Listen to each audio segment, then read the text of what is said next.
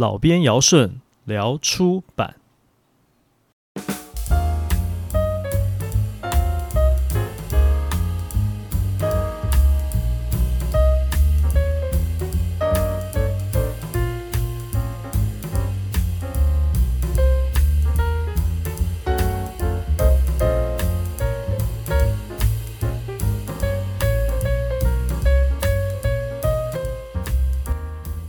编辑是我的职务，出版是我的职业。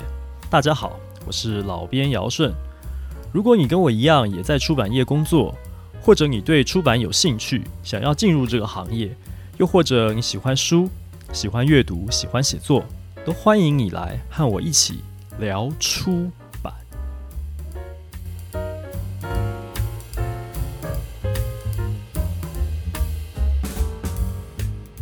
你现在收听的是老编尧舜聊出版。既然我们的节目名称是聊出版，那第一集开宗明义，我们就来定义一下“出版”这两个字好了。出版这两个字到底是什么意思呢？其实这个问题呢，每次我面试的时候都会问应征者：“你要如何定义出版？”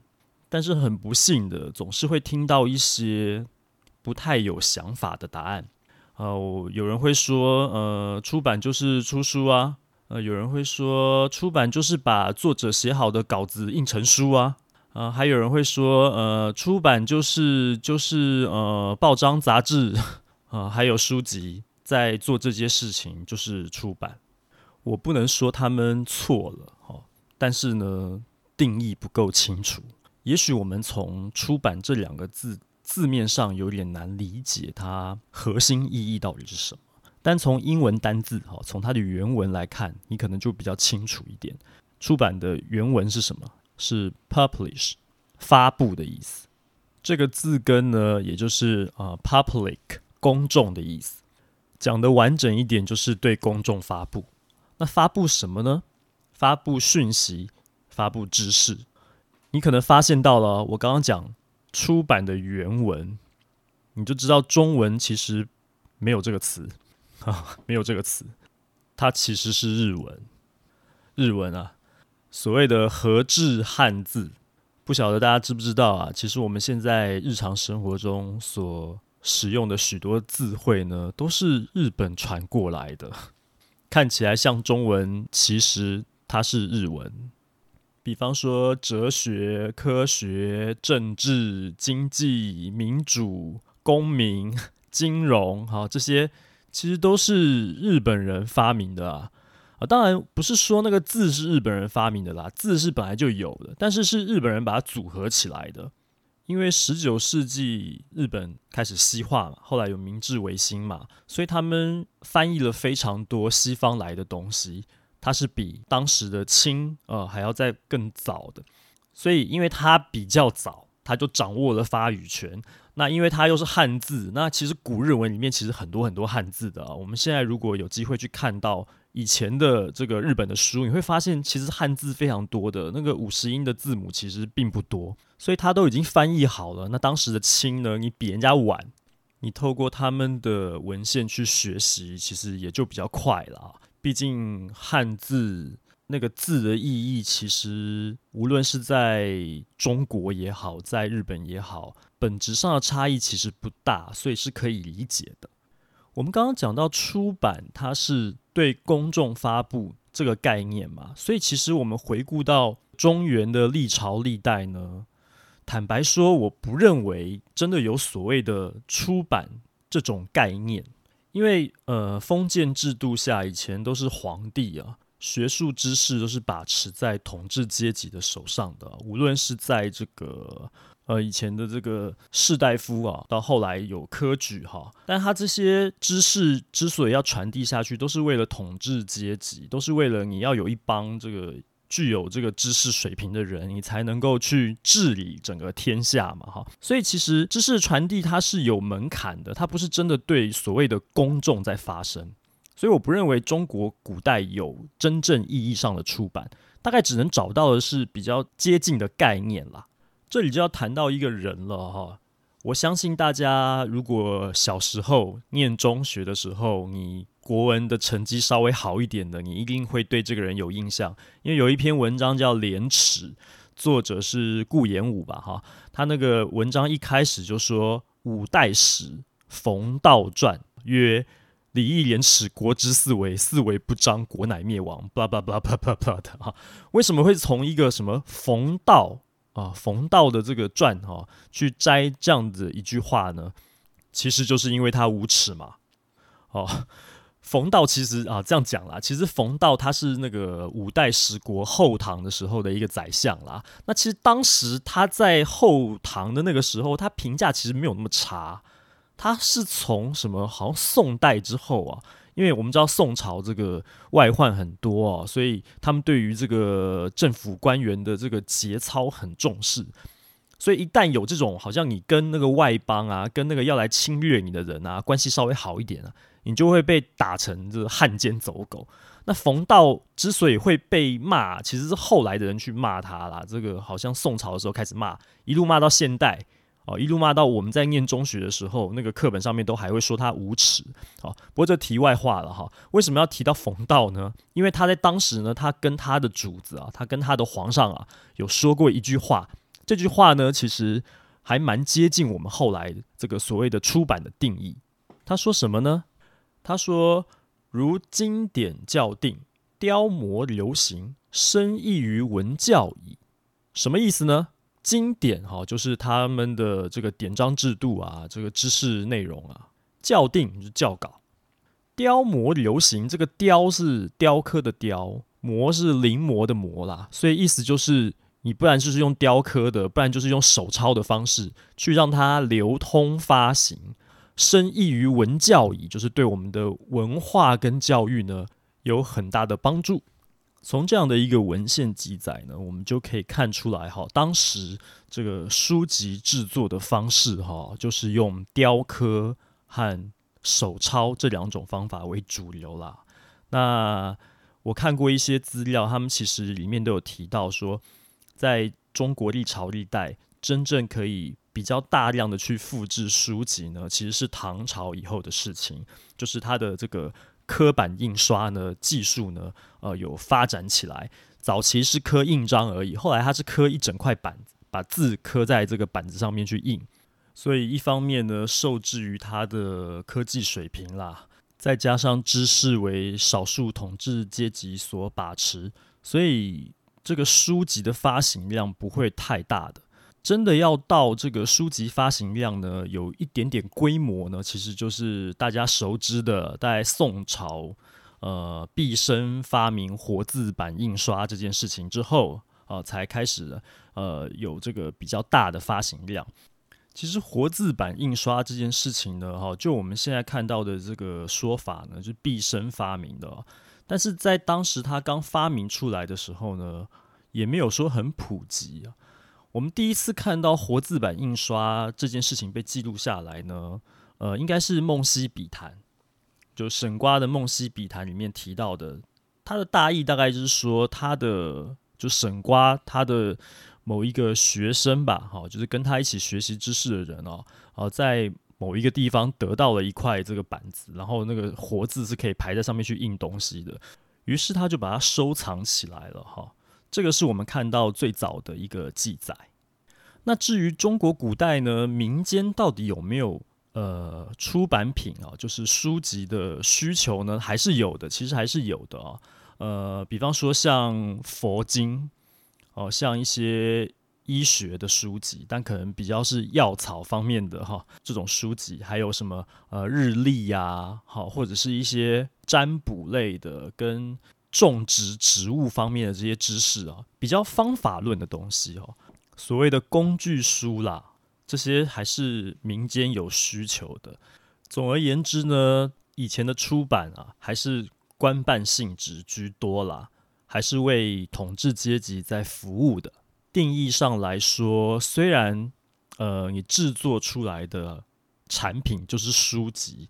可是骨子里面的概念呢，还是不一样。我觉得还是不一样的。毕竟我一再强调的就是，出版它其实是对公众发声。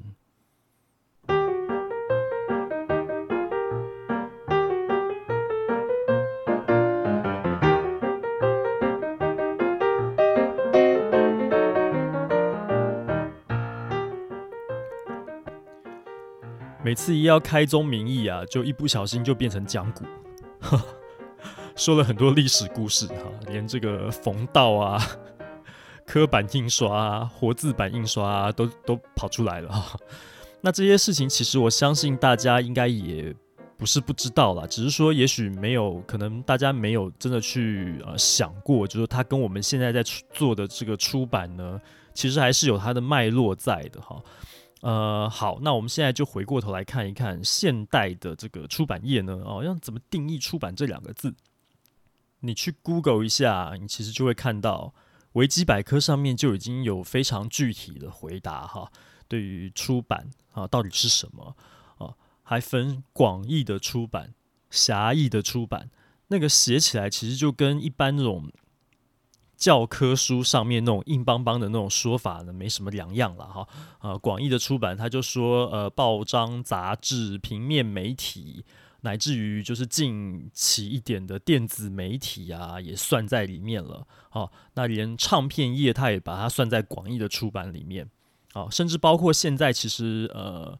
我们有很多同业呢，其实也应该都有发现到一件事情哦。现在很流行一种呃，这个线上课程哦。以前好像我们买一本书来看哦，就是想要去学习一些知识，想要去解决一些问题嘛。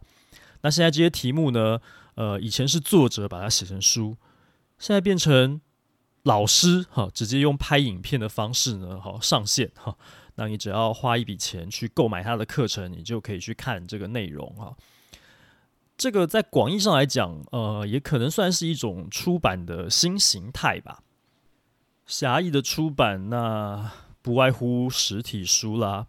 不过我个人认为啊，电子书也可以算是狭义的出版了，因为毕竟它形态上来讲，它还是书。只是它的载体变得不一样了哈。呃，说到电子书，不晓得各位你们有没有使用过电子书啊？如果你真的是喜欢阅读的人呢，我其实蛮推荐电子书的。电子书有一个好处啊，最大的好处啊，就是不占空间。呃，因为我知道有很多这个年轻人啊，包括我现在的团队里面的一些编辑啊，他们有一些人是在台北租房子的。哦，甚至可能从学生时代他就是北漂上来的，那他不是住在自己的家里，然后没有够大的空间可以去这个存放很多书，电子书完全不占空间。哦，原则上你只要去申请一个电子书店的账号，你就可以透过电脑去阅读了哈，手机也可以，你去下载它的 App 就可以阅读。当然，其实最好的就是要有一个阅读器。我自己就有一台啊，那是哪一个牌子呢？在这边就不讲了。呃，这个、不要有业配的这个嫌疑啊。好，总而言之，电子阅读器是好东西啊，因为它这个不说别的哈，说荧幕好了，因为有一些人会质疑说，哎，你看手机很伤眼睛嘛？那这种科技产品荧幕哈，对眼睛不好，但其实。电子阅读器的荧幕的技术其实是很厉害，它就跟真的跟纸一样，就所谓的电子墨水哈。呃，我真的很建议大家可以真的到可能到实体通路去，真的去摸摸看那个机器，去感受体验一下，你会知道它真的是不会发光的。你在光线差一点的地方，你其实是无法阅读的。好，那这个阅读器其实说来哈，我以前有听说过一些说法，就是说它是一种。过渡时期的产品，怎么说呢？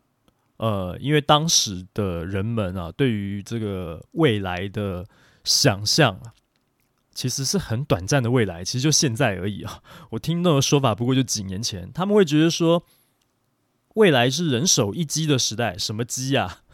手机嘛，哦，或者说平板哦，然后这个笔记型电脑呢，会越做越小。所以你已经有这么多荧幕的这种产品了，你不需要一台阅读器。如今呢，电子书的成长呢，可以说是打脸这些人 啊。然后阅读器其实也越卖越好，因为它真的有很多好处哈。所以我真的蛮建议大家啊，呃，推荐大家了哈，可以去试试看这个机器，真的很好用的。如果你真的是一个。呃，阅读成痴的人呢，我相信你应该会需要一台。它唯一一个就是入手门槛比较高的，就是机器的单价有点高了。好，那我想这个就量力而为。毕竟呢，你就算真的不去买一台机器的话，你还是可以用电脑、用手机来阅读，只是说相对来讲，它荧幕的条件不一样，可能就比较伤眼睛一点。还有一种呃出版的形态呢，就是有声书啊，有点像我们现在 Podcast 这样子的感觉，但它还是着重在一个书籍的形态。其实，在国外行之有年了。如果大家去这个 Amazon 的这个网站上逛一下，你会发现，同样一本书，其实它有各种不同的版本嘛，哈。呃，像实体书也有，它有分精装本、平装本啊，然后它也会有 Kindle 的版本，就是呃电子阅读器的版本，它也会有有声书的版本。那国外的有声书，其实大部分就真的是把那个书从头到尾每一个字都把它朗读一遍了。啊，甚至有一些书，它作者亲自来朗读也有啊。至于台湾的话呢，我很少看到有完整的有声书啊，呃，有一个这个我们这边最大的电信业者提供的一个书城的平台呢，它上面有有声书，但是实际上点进去听就发现，其实它不尽然哦，不完全是把一整本书的内容都说出来的，它比较像是呃。摘要式的，就是他会找一些专家学者、名人，或者熟悉这个议题、熟悉书籍主题的这些人呢，来谈他们阅读完这本书之后呢，所整理出来的重点，也做一点点心得分享。但是心得分享不是它的重点啊，主要还是在于说简介、条列、摘要书中的重点。那整个有声书的这个算像是节目一样的这个音档呢？啊，长度大概也就二十几分钟，半个小时，跟很多 podcast 节目的这个时间长度是差不多的。说了半天呢，从这个广义到狭义啊，从这个报章杂志一直到这个电子书、有声书啊，这样一路说下来哈，其实这些东西呢，都在承载内容、呈现内容，然后他们使用了。不同的载具来承载，表示使用者的习惯不同，所以我觉得今时今日要来定义出版这两个字哦，就是在提供分众需求的内容。怎么样的需求呢？有载具使用习惯的不同而产生的需求，当然更重要的是对于知识内容的需求。以前我们在编辑台上看到一本书。要决定它是否有出版的价值，我们总是会问读者可以从这本书里学到什么。如今，我觉得应该要有更进阶的问法，就是这本书可以解决读者的什么问题？我还要更进一步的去了解，读者真的有这个问题吗？他真的需要去解决这个问题吗？我现在带领的团队呢，是一个外语学习出版社。我有六个编辑同事哦，英日韩三国语言各两位哈，他们的外语能力都非常的强。但我总是在问他们，就是以你的专业来判断，学习外语的这些读者，他的需求到底在哪里？呃，检定考试用书不用说，其实我必须讲，这是一个呃基本盘。非常稳固的一种出版品，确实是如此。但外语学习者他在学习这个语言的过程当中，他一定会有各种疑难杂症，一定会有各种卡关的地方，搞不清楚状况的地方。我们能不能也感同身受的去看到这些地方，看到这些问题？如果可以的话呢，也许我们就可以提供对读者来说。非常有意义的内容了。我自己过去也有一些成功或者是失败的经验。呃，早些年我有做一些艺术设计类的书，我就觉得，嗯，对我来说有点吃力。毕竟我真的对于设计的圈子里面，他们的需求、他们的困境呢，是比较不了解的。尤其是涉及到呃工业设计的领域啊。啊，一般人听到工业设计会联想到什么工业？那其实也不是这么重的啦。有很多工业设计，它其实就产品设计，它会去设计呃，比方说电锅啊、台灯啊，甚至是锅碗瓢盆、器皿、马克杯这些也算了。但这完全不是我熟悉的领域，呃，所以我其实要做这些书的时候，我花了非常多的时间去研究啊。呃，可能我们同业已经有出版的这些书籍，那我们也做了很多的采访，真的去了解设计师的需求。即便是这样，那个过程都是比较吃力的。那我们就必须要透过这样的过程去想办法找出，呃，如何能够去解决我们设定的这些读者他们的一些困境。我后来也做了一些饮食文化相关的书籍，大部分是食谱。那我印象比较深刻，我自己也比较满意的是一本呃谈饮食写作的书，因为我本身也有在开课教写作，所以那本书这样编起来可以说是稍微得心应手一点啦。那食谱的部分呢，我坦白说，我会觉得这是一种比较门槛比较低的技术。说真的啊，真的任何人都可以去买各种食材回家来做菜。那差别只是在于你做出来的好不好吃而已。不过那个过程确实有点像是在做科学实验。我们在跟当时的作者啊，就是这些很多都是厨师嘛，哈，跟他们在沟通，在这个合作的过程当中，我们其实也一直都在问：如果今天我的读者他是在家里做菜，跟你在大饭店的厨房里面做菜，他的环境是不一样的，那他应该怎么办才好？又或者你能不能转换你的思考角度啊？从读者的日常生活情境里面去思考，他可能会遇到哪些问题？那我们其实就要帮助他们来解决这些问题。这样子做出来的内容呢，才是真的对读者有意义的。好的，我们来总结一下今天和大家聊到的内容啊，如何定义出版？出版这个词呢，其实在传统的中文里面呢是不存在的，它是一个合制汉语。那它的原文如果用英文来讲呢，就是 publish 啊，发布，对公众发布讯息、发布知识。如今的出版呢，则可以被定义为满足不同受众需求的内容事业。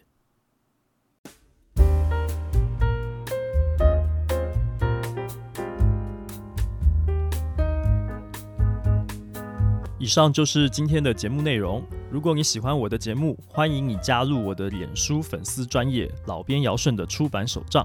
你可以在那里看到许多和出版、编辑、写作有关的工作经验分享和趣闻。